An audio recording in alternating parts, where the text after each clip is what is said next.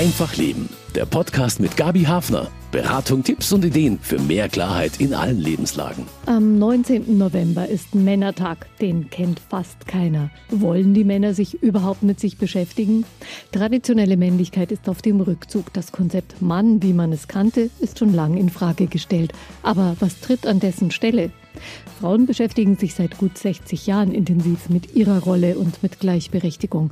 Sie beschäftigen sich mit sich selber, mit ihrem Körper, ihren Belastungen. Tun die Männer das auch? Richard Schneebauer jedenfalls beschäftigt sich seit 20 Jahren als Soziologe und Berater mit Männern und er findet, es ist an der Zeit, eine gute, selbstbewusste Antwort der Männer auf die Veränderungen der Frauen zu finden. Ich bin Gabi Hafner, habe vier Männer in der eigenen Familie und so einige Fragen über Männer an Richard Schneebauer und ich freue mich auf Sie.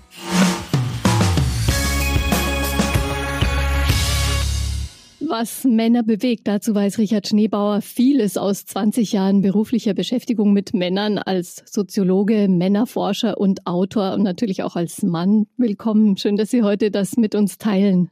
Herzlich willkommen, danke per digitaler Aufnahmeleitung übrigens nach Linz.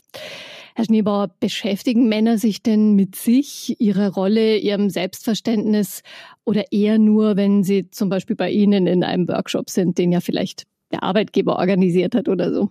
Naja, man kann sagen, es werden immer mehr. Also ich bin ja seit 20 Jahren in der Beratung von Männern und die Themen haben sich nicht verändert. Aber was ich sagen kann, ist, es werden immer mehr, die immer früher kommen. Ja? Und ja, klar, meistens muss es zuerst irgendwie im Leben eng werden oder in der Beziehung oder in der Arbeit. Und schön, dass es jetzt auch Firmen gibt, die nicht nur Frauenförderprogramme setzen, sondern auch die Männer unterstützen. Müssen die Männer sich nicht mit ihrer Rolle auseinandersetzen, weil die Frauen es ja auch tun? Oder machen sie es eher, weil ihnen in ihrem Leben das auch fehlt? Sich mit sich selber ein bisschen zu befassen? Naja, der Anstoß der Veränderung, der kommt ganz klar von Frauenseite. Also die Frauenseite pusht das ganz klar, die Männerveränderung. Und insofern ist es bei vielen oder war es bei vielen ja auch nicht ganz freiwillig. Ja? Ähm, das merkt man auch in der Beratung. Also es kommen durchaus einige Männer äh, zum ersten Gespräch so nach dem Motto, naja, die Frau hat gesagt, wenn du jetzt nicht gehst, dann gehe ich. Und aber insgesamt äh, merken sie dann doch sehr schnell, dass für sie da sehr vieles drinnen ist. Ja? Also das heißt, der Anstoß kommt ganz klar von den Frauen und die Männer merken erst nach und nach, wie gut es ist, dass die Frauen diese Anstöße geben, sowohl gesamtgesellschaftlich als auch individuell. Also wenn Sie erstmal dabei sind, dann muss man Sie quasi nicht mehr zwingen. Was denken Sie oder wissen Sie, es werden Ihre Bücher mehr von Männern gelesen oder von Frauen, die erfahren wollen, wie es den Männern so geht? Ja, das ist interessant, dass wenn man sich die Rezensionen anschaut oder welche Rückmeldungen ich kriege oder dann würde ich ja sagen 50-50. Vielleicht sind es ein paar Prozent mehr als 50 Prozent Männer bei meinen Buchpräsentationen sind meist circa Hälfte Hälfte an Besuchern und das finde ich ja schon ein großer Erfolg, außer es ist eine spezielle Männerveranstaltung, dann ist klar. Aber es kommen immer mehr Männer. Und ja, die Frauen interessieren sich dann halt Gott sei Dank auch für diese Themen oder lesen es und legen es dann dem Mann hin zum Lesen. So, so läuft's auch. Aber viele durchaus auch schon von sich aus, viele Männer. Mhm. Auf alle Fälle ist ja schön eigentlich, wenn Männer und Frauen sich da so mischen, weil da ja auch Anstöße für das gemeinsame Weitergehen entstehen können. Wir werden in dieser Sendung ganz viel über die Männer sprechen, natürlich auch die Frauen. Wen genau meinen Sie denn, wenn Sie über die Männer sprechen und schreiben? Haben Sie da eine bestimmte Generation im Sinn? ja, ist natürlich immer so eine, eine Sache mit Verallgemeinerungen, weil wenn man genau hinschaut, ist natürlich das Thema Männlichkeit bunt, die Männer sind bunt und eben das geht von jung bis alt. Also grundsätzlich würde ich schon meinen, also wirklich so von jung bis alt. Aber wenn man dann so schaut, wer beginnt sich am ehesten damit zu beschäftigen, wer geht am ehesten in Beratung, dann ist der Großteil durchaus 35 plus, würde ich mal sagen. Und geht bis zu 60, 65, so in, in dieser Kategorie so dies, das, der berühmte, berühmte 40er, ja, so, der sich am meisten damit beschäftigt Und bei mir war es ja auch so, ich war auch vor ein paar Jahren um die 40 und ich habe mir halt kein Motorrad gekauft, sondern ich habe zum Bücherschreiben begonnen. Sehr sympathisch, das ist deutlich leiser. Beschäftigen sich überhaupt viele Männer mit der Frage, wie sie als Mann eigentlich sein möchten oder wachsen sie halt so rein in die Zuschreibungen, wie ein Mann zu sein hat von Frauen, von Müttern, von anderen Männern und irgendwann fangen sie an, drüber nachzudenken? Naja, grundsätzlich wächst man so rein. Auch die Jungen. Wie gesagt, ich habe vor 20 Jahren begonnen da in der Männerberatung und da war das ja komplette Nische. Der Feminismus war zuerst ja auch nur etwas für spezielle Frauen. Und mittlerweile ist es viel breiter geworden, nicht mehr nur so kämpferisch und bei vielen Frauen gelandet.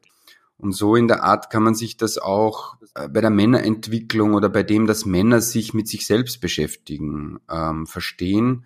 Das wird immer mehr, auch in den Medien ein Thema. Aber in Wahrheit ist es natürlich noch, da gibt es noch viel zu tun. Ja? Und schön ist ja auch, dass gerade in Unternehmen das spüren ja auch alle, dass es nicht mehr nur so geht wie früher. Also ich betreue, darf ja auch eine Baufirma betreuen und selbst den Polieren oder Maurern am Bau ist klar, dass sich die Zeiten ändern. Sie spüren's. Aber das heißt noch nicht, dass sie gleich sich äh, fünf Männerbücher reinziehen. Ja, aber das, es kommt ihnen näher. Gibt ja auch erst zwei von ihnen. aber die, die Zuschreibungen, die sind ja schon auch noch sehr pointiert, ein Schluffi, ein Schlappschwanz, ein Weichei, also so etikettiert zu werden, das droht auf der einen Seite und auf der anderen Seite lauert der, der Macho, der Grobmotoriker. Äh, möchten viele Männer eigentlich anders sein dürfen und haben dann vielleicht so ein bisschen Angst vor diesen Zuschreibungen oder da in eine Ecke reingedrückt zu werden, wo sie auch nicht so ganz drin sein wollen? Also ich glaube ja, dass diese Zuschreibungen Macho und Softie mittlerweile so als Kategorien gar nicht mehr so vorhanden sind. Das war schon ein bisschen früher. Was aber mit Sicherheit noch immer sehr stark da ist, ist die Angst vor Schwäche. Das ist ganz tief in allen drinnen, ja, aber so, so als klassischer Macho sich zu präsentieren oder auch so benannt zu werden, ja, da zeigen ja ein paar alte weiße Herren gerade auf, dass das zwar noch machtvoll ist, aber vielleicht gar nicht mehr so cool wie früher. Also ich glaube, tief drinnen die Angst vor Schwäche ist sehr wohl da, aber diese Angst vor dieser Zuordnung weniger. Mhm. Also da ist schon wirklich einiges in Bewegung gekommen. Die Angst vor Schwäche, ist die nicht auch vielleicht wirklich ziemlich begründet? Denn wenn man dann ein Mann wirklich mal braucht für was ganz wichtig ist, dann will man meistens, dass er stark ist, will Frau meistens, dass er stark ist. Ja, richtig. Also dieses Stärke zeigen ist schon etwas sehr Grundsätzliches, was erwartet wird. Ja, und gleichzeitig ging es um diese echte Stärke. Ne? Also ich glaube, wenn man sich nahe ist, dann spürt man ja, ist diese Schulter jetzt wirklich stark oder demonstriert sie Stärke? Und echte Stärke versteht halt, dass man beide Seiten in sich trägt. Und da haben die Männer ja so ein Problem, weil sie zwar merken, ich selber habe diese Schwäche immer wieder mal, aber sie erleben sie so wenig bei anderen Männern. Und damit ist es keine wirklich echte Stärke. Also das ist ja daraus mit dem Aufwachsen zu tun, mit dem mitzukriegen, das darf ich als Mann haben. Das bedeutet ja nicht, ins Gegenteil zu verfallen. Ja? Worauf setzen Sie denn, Herr Schneebauer? Wie kann Veränderung oder das, was schon in Gang gekommen ist, jetzt besser seinen Weg finden? Wie können Männer dann näher zu sich kommen und zu dem, mhm. wie sie sein wollen? Naja, ich, ich selber bin halt in der Beratung tätig. Das heißt, ich setze auf Beratung, auf Bewusstseinsbildung, wenn man das so nennen will. Und es geht mir auch ein Stück um Vorbildwirkung, weil ich habe halt einen sehr großen Vorteil, den die wenigsten Männer haben, nämlich ich habe mittlerweile tausende Gespräche, nämlich offene und, und offenherzige Gespräche mit Männern geführt, die mir natürlich einen anderen Hintergrund geben, wenn ich selber diese Gefühle habe. Dann ist es nicht angenehm, aber ich habe nicht mehr so dieses große Problem, deswegen kein richtiger Mann zu sein. Ja? Was sind denn noch so typische Vorstellungen in der traditionellen Vorstellung von Männlichkeit? Ich glaube, die kennen wir alle. Also dieses hart sein, stark sein. Diese Bilder sind in uns allen ja noch ganz tief drinnen. Es ist ja nichts weggekommen. Es sind ja nur andere Dinge dazugekommen. Also jetzt soll man quasi äh, viel und, und hart arbeiten und ein guter Vater sein. Ja, also man soll jetzt stark sein und einfühlsam für die Partnerin. Das ist quasi so die Herausforderung, die halt neuerdings da ist. Es ist so ein bisschen wie wenn man sich alte Filme vorstellt. Äh, ein John Wayne zum Beispiel, Sean Connery, kürzlich verstorben. Da kann man das eigentlich noch so richtig sich vor Augen führen. Und da haben die Männer eigentlich auch selten Gefühle. Naja, und gleichzeitig sind viele der Männer dann ja in den 80er, äh, 90ern, die sich zumindest überhaupt bewegt haben, die, die, die Männer bewegten Männer, sage ich mal, fast ins Gegenteil gefallen. Also ich, und das ist logisch, weil aus dieser gar keine Gefühle, die ersten Männertagungen, die ich, die ich erlebt habe, die waren für mich hochspannend und gleichzeitig komisch. Wenn Männer kreistanzend ähm, so quasi ihren Gefühlen näher kommen wollen, dann war das für mich wunderbar und gleichzeitig wieder so eigenartig nach dem Motto, da fehlt ja wieder was. Mm, also es ist nicht das, wo man sich gesagt hat, das möchte ich jetzt auch jeden Tag für den Rest ja, das war Lebens. so, wo man gedacht habe, okay, werde ich jetzt auch so. Ja? Also und ich glaube, ich dadurch, dass ich relativ jung und unbedarft in diese Arbeit gekommen bin, habe ich ja auch nie ganz vergessen, glaube ich, was sich so ein Durchschnittsmann von so einem wie mir denkt. Ja, Männerberater, was ist denn das und komisch. Und was ich aber sehr wohl erlebe, ist die letzten zehn Jahre, keine Ahnung, also begonnen vielleicht schon früher, dass sich das jetzt langsam verbinden darf. Dass jemand ein Stück Coolness von John Connery haben darf und trotzdem aber seine Gefühle spürt also das ist quasi so, glaube ich, das, das, das Neue oder das, das Künftige, wo es darum geht, beide Seiten in sich zu vereinen. Und nebenbei gesagt, das ist ja schon langsam auch ein Thema für, für Frauen. Also ich sage oft scherzhaft, viele Frauen bräuchten heutzutage eine Männerberatung, wenn Männerberatung bedeutet, die weichen Anteile in ihre Persönlichkeit zu integrieren. Viele sind ja auch nur noch stark und tough und von dem her ist schon langsam bald ein Thema für beide Seiten. Also sind Sie irgendwann vielleicht mit einer Kollegin, machen Sie Frauen- und Männerberatung ganz nach den individuellen äh, Fragen, die sich bei jemandem stellen? Tatsächlich kommt ein Ratgeberbüchlein für Unternehmen, das ich gemeinsam mit einer Frau geschrieben habe. Also Mann und Frau schreiben ein Buch über das gute Miteinander von Mann und Frau. Vielleicht schauen wir noch mal kurz, woher das eigentlich so stark kommt, auch dieses keine Gefühle zeigen dürfen oder vielleicht auch sich der eigenen Gefühle gar nicht bewusst zu sein. Ist es so ein bisschen auch diese berufliche Rollenteilung, die sich entwickelt hat oder woher kommt es? Ganz klar, also mit der industriellen Revolution wurden die Männer quasi, kann man sagen, von der Familie getrennt. Ja, und wurde den Frauen das zugeschrieben und den Männern das. Das hat mit Sicherheit die Männer da irgendwie härter gemacht. Ähm, gleichzeitig ist es spannend, wir haben alle noch selber diese Bilder oder die Erzählungen, die Frau war in der Höhle und der Mann hat draußen gejagt.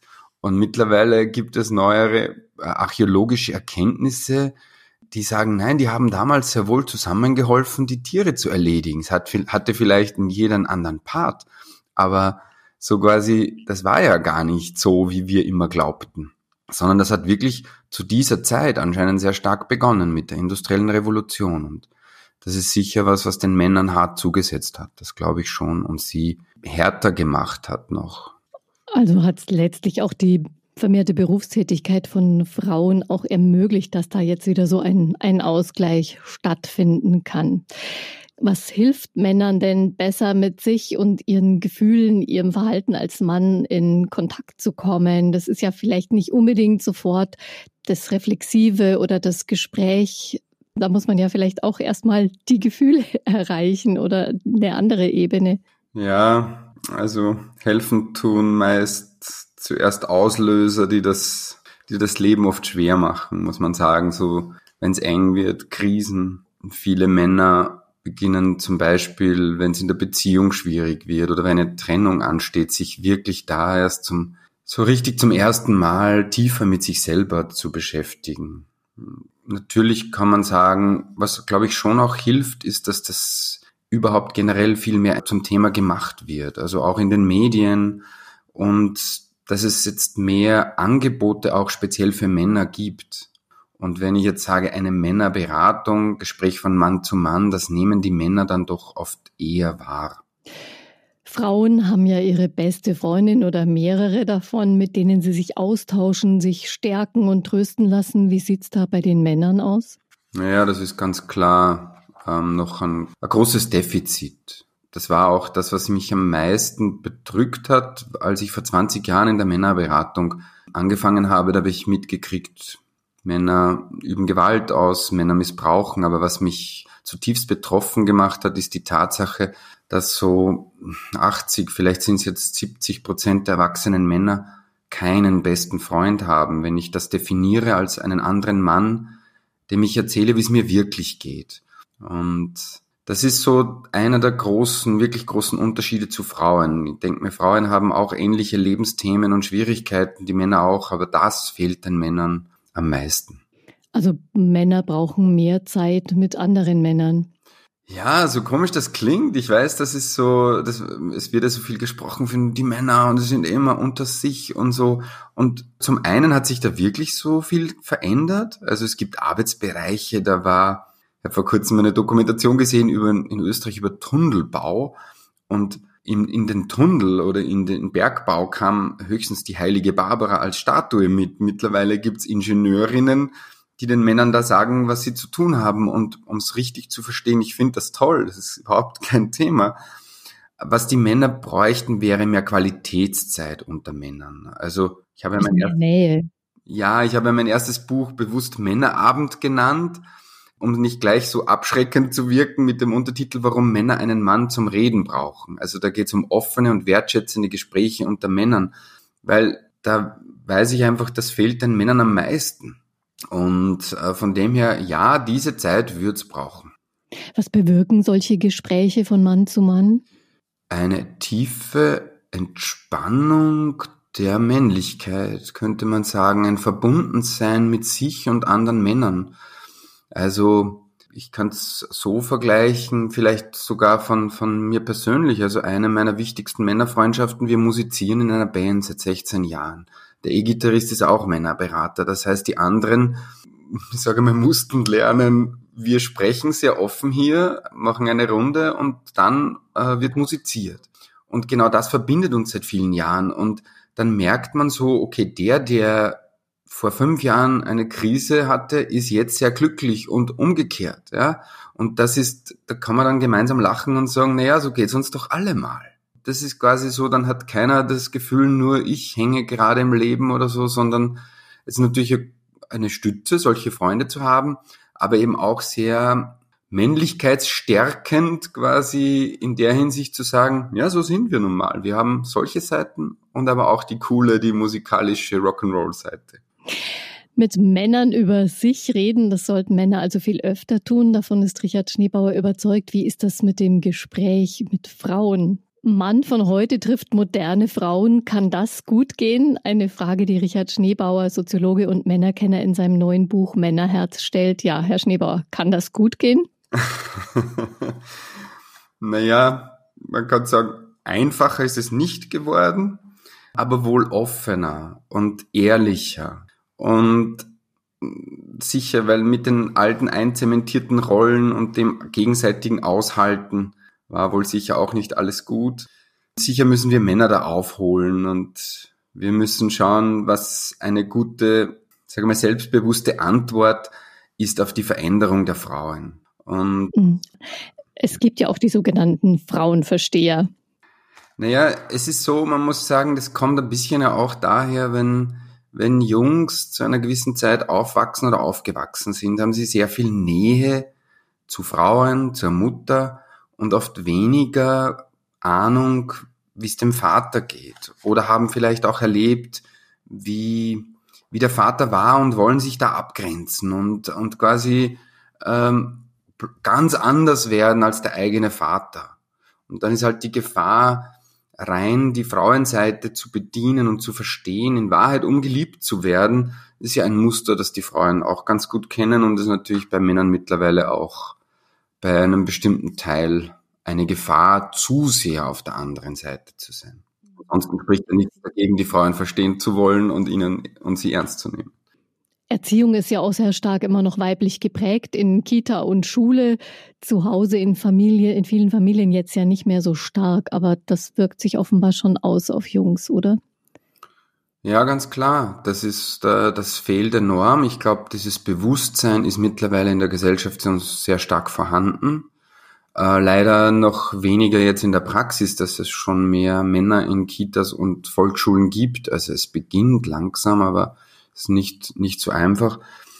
Und für die Jungs ist es wieder so, naja, man könnte es verkürzen und sagen, ist für ihre männliche Identität ist natürlich äh, Schwächen, sagen wir mal so, sie kriegen ein buntes Bild an Weiblichkeit und wissen zumindest jetzt, wie sie nicht werden dürfen. ja, so. Und aber wie, wo sind auf der anderen Seite Möglichkeiten, Vorbilder? Weil ich denke mal, früher hat es geheißen, ein Junge weint nicht und jetzt sagen schon die ganzen Frauen und Mütter, es ist okay, du darfst weinen. Aber das hilft dem Jungen ja nur bedingt, wenn kein Mann hingeht und ihm zumindest das Gefühl gibt, er muss ja nicht mal sagen, hey, es ist okay, haben wir doch alle. Das fehlt den Jungs. Mhm. Beeinflusst das dann später auch die Partnerbeziehungen? Natürlich, also so wie ich äh, vorhin schon gesagt habe, ähm, zum einen zu viel jetzt auf die Frauenseite zu gehen.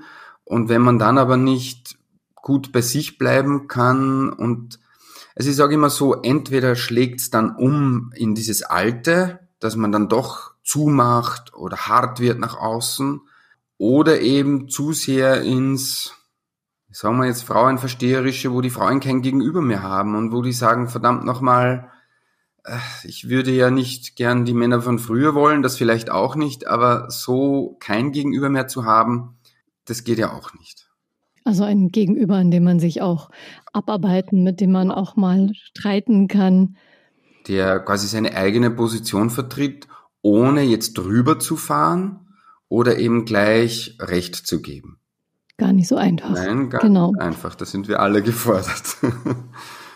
Es sind ja sehr viel häufiger die Frauen, von denen zum Beispiel eine Trennung ausgeht oder die ansprechen, dass eine Beziehung für sie nicht mehr in Ordnung ist. Und die Männer sind dann sozusagen die Abgetrennten. Wie reagieren Männer darauf?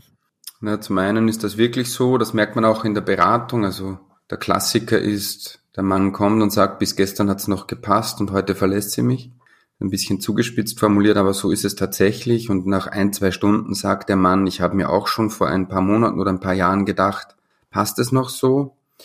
Und wenn Sie fragen, wie reagieren die Männer darauf, naja, das ist, ähm, ich sage mal so, sie sind halt sehr hilflos und das Gefühl hilflos und Geschlecht männlich ist halt eine sehr schlechte Kombination, weil die Männer diese Hilflosigkeit nicht aushalten und dann ja, dann machen sie halt viel, viel Blödsinn oder Schlimmeres. Da geht's halt entweder ins Depressive, sich selbst verletzende, aber auch sehr stark halt oft ins Aggressive oder den anderen bedrohende, verletzende. Also die Ex-Partnerin stalken oder bedrohen oder Schlimmeres kommt gar nicht so selten vor. Das kommt aus dieser diese Hilflosigkeit. Genau, das kommt darum, dass die Männer mit dieser Hilflosigkeit nicht umgehen können und unter anderem daher, weil sie ja, so wie ich vorhin schon gesagt habe, ein Mann hat das Gefühl nicht und er kriegt nicht mit, dass andere Männer das auch haben. Also ich mache ja auch Vorträge für werdende Väter in einem Krankenhaus. Bei der Geburt ist das ja auch das Thema. Der Mann steht daneben, hat das Gefühl hilflos und dann gibt's welche, die halt hilflos daneben stehen nichts tun können und die Frau und alle sagen, du warst ein toller Begleiter. Wenn er aber das Gefühl nicht aushält und plötzlich herumschreit nach einem Arzt oder so, dann, ähm, dann haben alle das Gefühl, könnte der bitte draußen warten. Und das ist ja jetzt noch nicht diese Extremsituation einer Trennung. Mhm. Hat auch damit zu tun, dass Männer sich äh, nicht so wirklich mit um die Beziehung kümmern und eigentlich nur, wenn sie darauf hingewiesen werden, sich mal überlegen, ja, wie schaut es da eigentlich aus? Naja, tatsächlich ist es so, dass es wichtig ist, dass wir Männer uns da mehr um die Beziehung kümmern, denn das, zumindest frühere Generationen, wurde das ja ganz klar ausgelagert. So nach dem Motto, ich kümmere mich um die Arbeit, du kümmerst dich um die Beziehung. Das war ja nicht nur ein Gesellschaftsmodell, das war ja auch in den Beziehungen de facto oft wirklich so. Und wenn man dann jetzt anschaut, dass eben alleine diese Situation, dass viele Frauen sagen, so will ich nicht mehr oder dann ist es eben angesagt, dass wir Männer uns mehr um uns selbst, um die Beziehung zu uns selbst und damit dann auch um die Partnerbeziehung bemühen und einfach mal überlegen, was will ich, was kann ich da ansprechen äh, und nicht nur so ja versuchen irgendwie es ihr recht zu machen oder ihr Problem zu finden und zu lösen, dann wird es schon wieder gut sein und dann ist vielleicht wieder Ruhe oder so, wie viele Männer da so, sondern wirklich mehr, wir müssen uns mehr mit diesen Themen beschäftigen, ob wir wollen oder nicht, ganz klar. Da ist vielleicht schon noch ein bisschen eine Angst davor, genauer hinzuschauen. Ja, das ist ungewohnt, das ist neu, das ist äh, komisch. Und es ist natürlich so, wenn die Frauen jetzt so Bereiche, so scheinbar männliche Bereiche oder tatsächlich männliche Bereiche erobern, hat das ja etwas Kräftiges, Starkes, Emanzipatorisches. Und die Männer verstehen noch nicht ganz, dass das ja auch quasi Kraft hätte, sich mit diesen Themen zu beschäftigen, aber sie sind halt als weich tituliert und insofern ist eine Herausforderung zu erkennen, dass mir das Kraft gibt und nicht mich nur weich macht oder so. Ja, Männer und Frauen, Männer und Beziehungen, darüber könnten wir noch ziemlich lang weitersprechen, aber es gibt noch so viele andere spannende Themen darüber, was Männer bewegt. Deswegen schon mal der Hinweis auf das neue Buch von Richard Schneebauer Männerherz. Einen Link finden Sie auf der Webseite zur Sendung. Die Welt wird zurzeit ja bewegt von einigen Kraftprotzen, alten weißen Männern, die mit eigentlich überholten Verhaltensweisen Macht ausüben. Trump, Putin, Erdogan. Auch in China gibt's immer den starken Mann an der Spitze. Hat das mehr mit der Unsicherheit und Differenziertheit unserer Welt zu tun oder ist es auch eine Verteidigung der männlichen Bastionen irgendwie? Also das mit der Unsicherheit der Zeiten, das glaube ich sehr wohl. Und ich würde nicht sagen Verteidigung der Bastionen, sondern eher so eine Art Aufbäumen der traditionellen Männlichkeit. Und ich denke mir oft ist es so, die menschliche Entwicklung, meiner Meinung nach, könnte man so beschreiben, zwei Schritte nach vor und einer zurück. Und meiner Meinung nach zum Thema Männlichkeit wären das dies, auch diese Aussagen von Trump, ein, ein Schritt zurück, der vielleicht etwas zeigt oder der sagt etwas, was sich viele Männer bei uns noch gedacht haben, aber gar nicht mehr zu sagen getraut hätten. Und man kann hoffen und schaut ja auch danach aus, dass viele Männer erkennen, dass das eigentlich gar nicht so cool mehr ist in Zeiten mhm. wie, wie diesen. Haben Sie sich eigentlich auch schon mal mit Männern in der Kirche beschäftigt, Kirchenmännern? Hm, jetzt äh, beruflich weniger, aber ich habe den Hintergrund halt selber zehn Jahre Messdiener gewesen zu sein.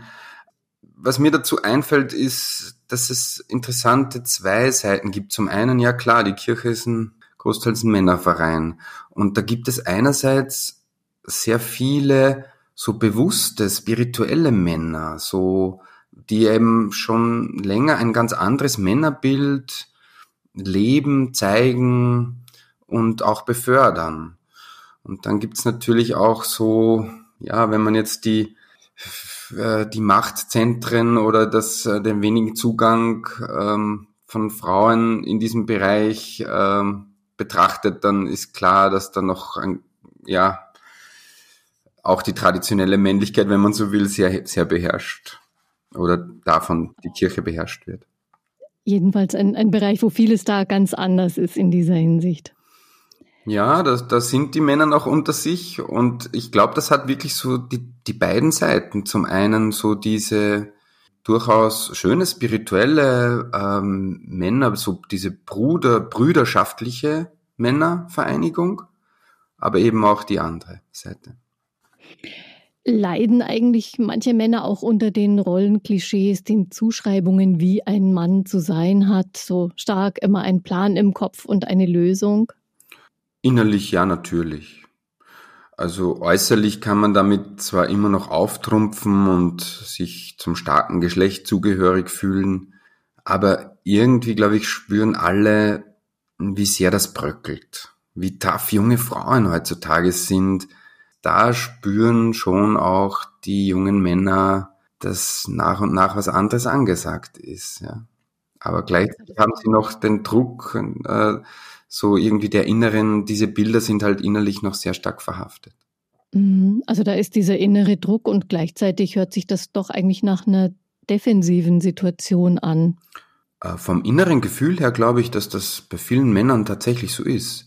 Also natürlich schaut's nach außen oft anders aus. Ja? Dieser männliche Hip-Hop ist ja in Wahrheit der einzige Bereich, wo, wo, wo das noch ein bisschen gelebt werden darf, ne? so was früher gang und gäbe war, weil, weil man spürt, die meisten Jungen spüren, in Wahrheit so geht's nicht mehr, wie es früher war. Und das ist ja auch gut so. Also ich würde jetzt auch diese Defensive oder diese Unsicherheit der Männer, in Wahrheit ist das ja kein Problem. Also es natürlich fühlt sich's gerade nach Problem an, aber geht man einen Schritt zurück, ist das ja eine gute Entwicklung, wenn wir von einem einzementierten Platz zu einem anderen aufbrechen und nicht genau wissen, wie es geht, dann ist man dazwischen ein bisschen unsicher. Aber es geht in die richtige Richtung. Sie kennen sich auch gut aus mit, äh, mit Musik. Das ist schon verschiedentlich angeklungen, auch ein wichtiges Element in Ihren Büchern. Wenn Sie gerade die Hip-Hopper erwähnt haben, da gibt's auch einige junge Hip-Hopperinnen, die ja. das sehr gut machen und witzigerweise auch diese, diese typischen männlichen Hip-Hop-Gesten übernehmen. Und das, ich finde es irgendwie ganz schräg, wie das wirkt bei den Frauen. Die machen das natürlich schon bewusst. Sie spielen so ein bisschen damit, aber es kommt auch bei Ihnen so als Stärke und Dominanz irgendwie rüber. Also ein sehr witziges Phänomen, finde ich. Ja, genau. Sie erobern sich die Welt und das, das hat schon, das hat schon Power. Ja, das stimmt. Vieles, was bestimmte Männer tun, also Frauen blöd anmachen, Dickpics verschicken oder auf eine platte Art Dominanz auszuspielen, das wird ja vielen anderen Männern, denke ich, auch unangenehm eigentlich sein, so von ihren Geschlechtsgenossen. Irgendwie wird man ja schon auch so ein bisschen in Mithaftung genommen. Die Männer tun dies und jenes. Müssten sich Männer da nicht auch stärker zu Wort melden und deutlich machen, dass solche unangenehmen Männeraktionen auch nicht das sind, wofür Sie als Mann gesehen werden wollen oder stehen? Ja, tatsächlich. Das ist aber nach wie vor ein sehr schweres Geschäft. Also ich denke mir, ich tue es halt auf meine Weise und gleichzeitig beobachte, beobachte ich auch gerade so in jüngster Zeit. Nach und nach werden die Männer, die das tun, also die auch dagegen Position beziehen, mehr und auch irgendwie echte Vorbilder sind. Also eben keine reinen Frauenversteher mehr, die auf Männerseite dann wieder nicht mehr ernst genommen werden, sondern die wirklich stärker damit auftreten, die werden gerade mehr. Weil ja das ganze Thema aufpoppt mit MeToo, mit Harvey Weinstein. Aber ganz einfach ist das nicht. Also ich bin jetzt nicht einmal der kantigste Vertreter, aber selbst ich bekomme ab und zu eine Nachricht nach dem Motto, ich soll die Männer nicht so verweichlichen, es braucht mehr Putins und mehr solche Typen. Also es ist, äh, da gibt's noch was zu tun. Aber immer mehr Männer beziehen da auch Position. Und das ist ein schmaler Grad, weil es geht ja nicht darum, als Mann dann jetzt äh, nur verstärkt für Frauenrechte einzutreten, aber es ist wichtig, das auch zu tun.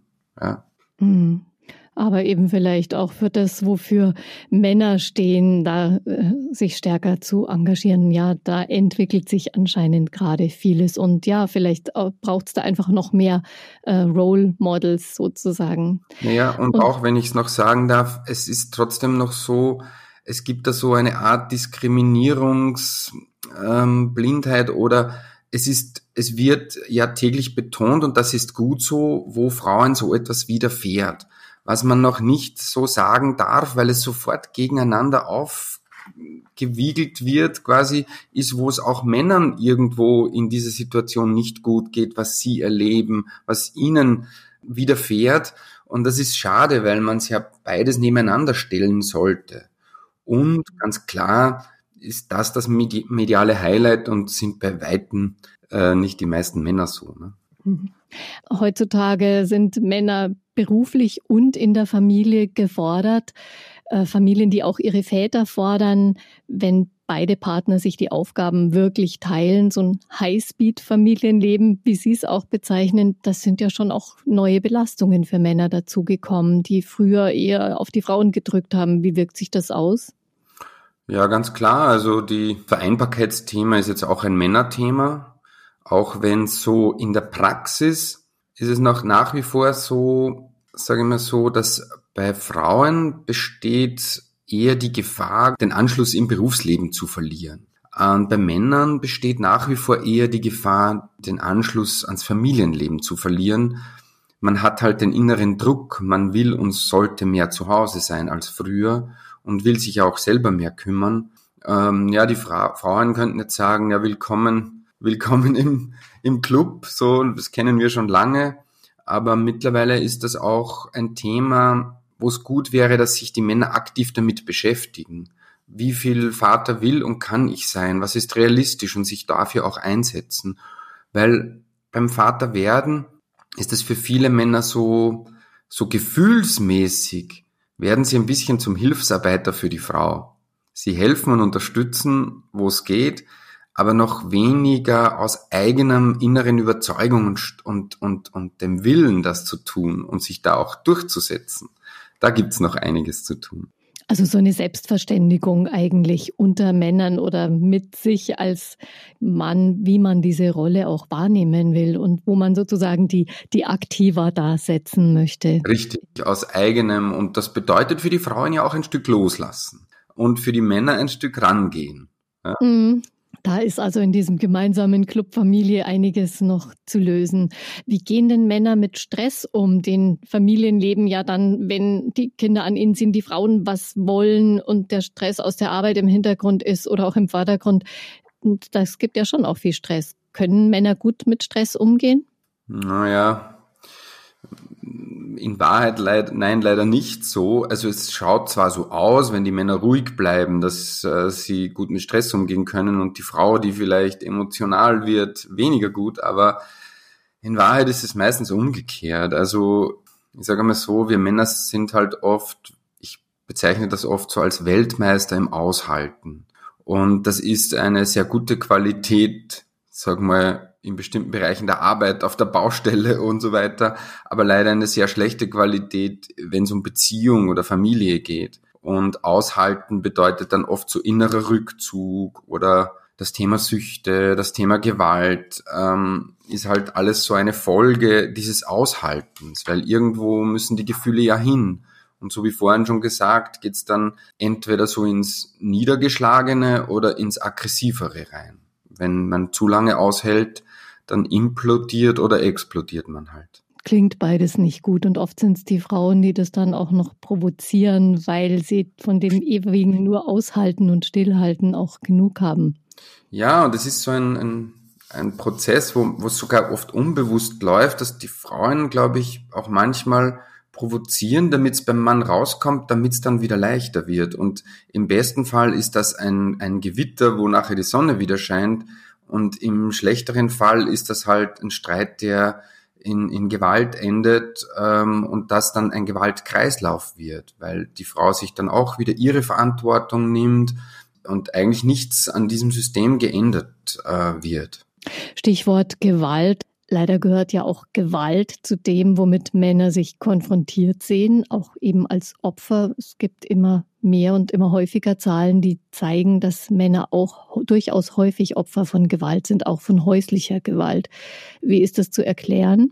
Ja, zum einen muss man sagen, dass Männer immer häufiger Opfer von Gewalt waren als Frauen nur nie so wahrgenommen wurden, schlicht und ergreifend aus der Tatsache, dass Männer sich gegenseitig Gewalt antun. Ja? Und es ist trotzdem nicht im Bewusstsein. Und das andere ist so das Thema häusliche Gewalt. Natürlich kommt das vor, natürlich schämen sich die Männer fast wahrscheinlich noch mehr als die Frauen, wenn ihnen sowas angetan wird. Gott sei Dank wird es langsam auch ein Thema, dass man darüber sprechen kann, ohne es quasi ohne dadurch die Gewalt gegen Frauen zu relativieren. Man muss bei diesem Thema nur sehr aufpassen, weil die Männer natürlich sich in einer großen Abhängigkeit von den Frauen fühlen, gerade dann, wenn es auch Kinder gibt, sich die Männer sehr viel gefallen lassen in solchen Situationen und sehr wenig zu sich stehen. Und trotzdem geht es eben nicht darum, das eine gegen das andere aufzuwiegen. Oft ist dann trotzdem noch so, dass der Mann theoretisch nicht so gleich Angst um sein Leben haben muss, wie eine Frau, der ähnliches widerfährt. Also wie gesagt, es geht darum, das zu thematisieren, weil natürlich kommt das vor, auch in der Beratung. Aber es wird halt noch sehr wenig darüber geredet. Das ist wirklich noch ein Tabuthema. Aber es äh, wird jetzt so langsam möglich, sagen Sie, das auch zu sehen und zu sehen, dass es ein Thema ist, das seine Berechtigung hat und nicht irgendwie ein Ablenkungsmanöver. Welche Unterstützung braucht es da für Männer, die Opfer geworden zu sein? Ich glaube, das ist für niemanden schön, Opfer zu sein, aber Männer tun sich da wahrscheinlich echt auch schwer damit. Ja, und so komisch das klingen mag für viele, es ist mittlerweile ganz klar, dass es Frauenhäuser gibt und wahrscheinlich bräuchte es das ein oder andere Männerhaus, wo sie Beratung kriegen und Unterschlupf. Und das bräuchte es wahrscheinlich schon alleine deswegen, nicht nur weil es diese konkreten Fälle gibt, sondern auch, damit wir unsere Rollenklischees aufbrechen können. Also sowas ist halt politisch nicht durchsetzbar, weil natürlich ist das Thema auf Frauenseite trotzdem in einer anderen Größe, Hilflosigkeit und Dimension vorhanden und wird leider auch gegeneinander oft ausgespielt, weil es geht ja nicht darum, das Geld von den Frauenhäusern wegzunehmen und dafür ein Männerhaus zu machen, dann haben wir kein besseres Geschlechterverhältnis. Aber alleine, dass es so ein Haus geben würde, würde ja unsere inneren Bilder völlig durcheinander bringen und das wäre in Wahrheit ja gut so, weil so schwarz-weiß ist die Welt ja nicht. Also auch da ist noch einiges Potenzial da, um Dinge zu verändern und zu bewegen. Ist denn nicht schon eine Generation neuer Männer herangewachsen oder am Heranwachsen, die viel stärker geprägt sind schon von der Erfahrung, dass Frauen genauso stark sind, manches besser können, dass Frauen ihren Teil fordern oder auch bekommen und leben und dass sie darin auch ja, ganz schön hart und bestimmt sein können. Ja, mit Sicherheit. Da sind wir mitten in der Entwicklung. Und das ist eben das, wo man sagt, ja, das ist ja auch gut so und was gleichzeitig die jungen Männer in einer neuen Art und Weise fordert. So quasi, was ist jetzt unsere authentische, selbstbewusste Antwort darauf, ohne die Frauen wieder zurückzudrängen, sondern selber bewusst und aufrecht dazustehen und sagen, zu sagen, ja, finde ich toll, dass du das so siehst und so sehe ich das. Und da gibt's bei uns Männern allgemein und auch bei den Jungen durchaus noch einiges an Entwicklungspotenzial und aber insgesamt eine tolle Entwicklung. Mhm. Was fehlt da vielleicht noch, damit sich das gut entwickeln kann, damit es auch leichter wird für, für Männer, diese neue Rolle zu klären oder diese neuen Anforderungen zu klären? Naja, es ist schon so, dass man einfach, äh, Gott sei Dank gibt es die einen oder anderen, aber so, wo sind Vorbilder für diese jungen Männer?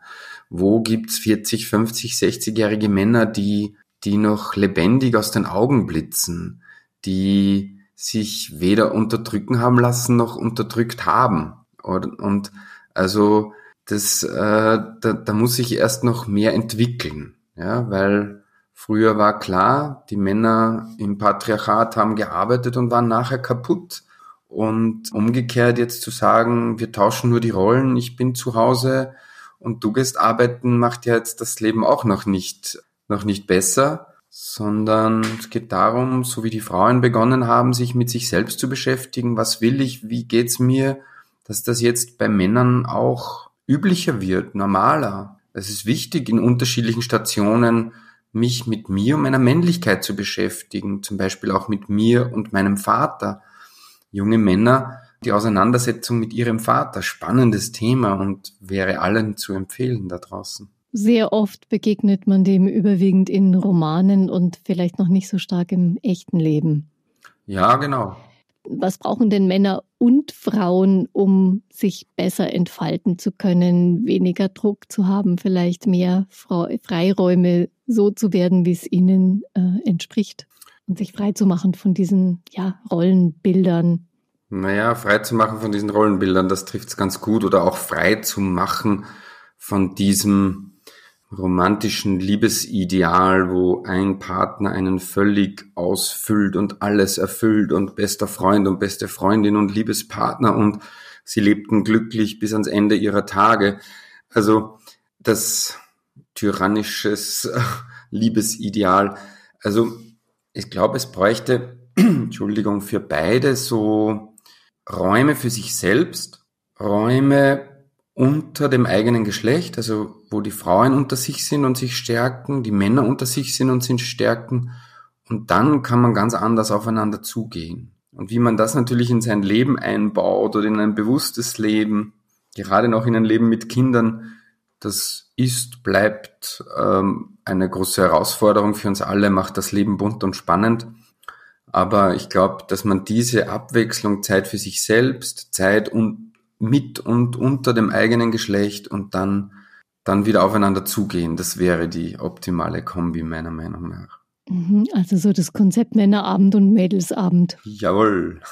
und vielleicht auf eine andere Art und Weise, wie es trotzdem noch sehr viele leben, wobei es darf ja auch mal um schlicht um nichts gehen, außer um Lachen und irgendwelche Sprüche ist ja auch in Ordnung.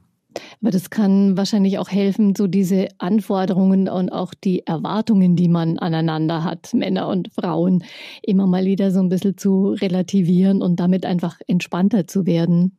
Naja, und ich glaube, die wichtigste Voraussetzung ist wirklich so das Thema Selbstverantwortung im Sinne von mit den Finger auf mich zeigen und nicht auf den anderen. Und auch wenn das Thema mittlerweile sehr präsent ist, der Klassiker in der Beziehung ist, dass immer beide mit dem Finger auf den anderen zeigen und von dem anderen erwarten, dass er mich glücklich machen soll. Wie viele Frauen sagen, wenn mein Mann nur ein bisschen anders wäre, dann ging's mir gut. Und wie viele Männer denken, wenn meine Frau nur ein bisschen anders wäre, dann ging es mir gut. Und es geht, es geht einfach darum, sich in den Spiegel zu schauen und nicht auf den anderen. Tja, vielen Dank für Ihre Erfahrungen und Überlegungen, Herr Schneebauer, in diesem Gespräch. Dankeschön. Sehr gerne, mich gefreut. Ja, vieles davon und noch mehr finden Sie in den beiden Büchern von Richard Schneebauer Männerabend und Männerherz. Einen Link auf die beiden Bücher gibt's auf der Homepage zur Sendung mk-online.de-leben. Unbedingt zu empfehlen, finde ich, für Männer und Frauen. Danke für Ihr Interesse. Bis bald. Einfach Leben. Ein Podcast vom katholischen Medienhaus St. Michaelsbund, produziert vom Münchner Kirchenradio.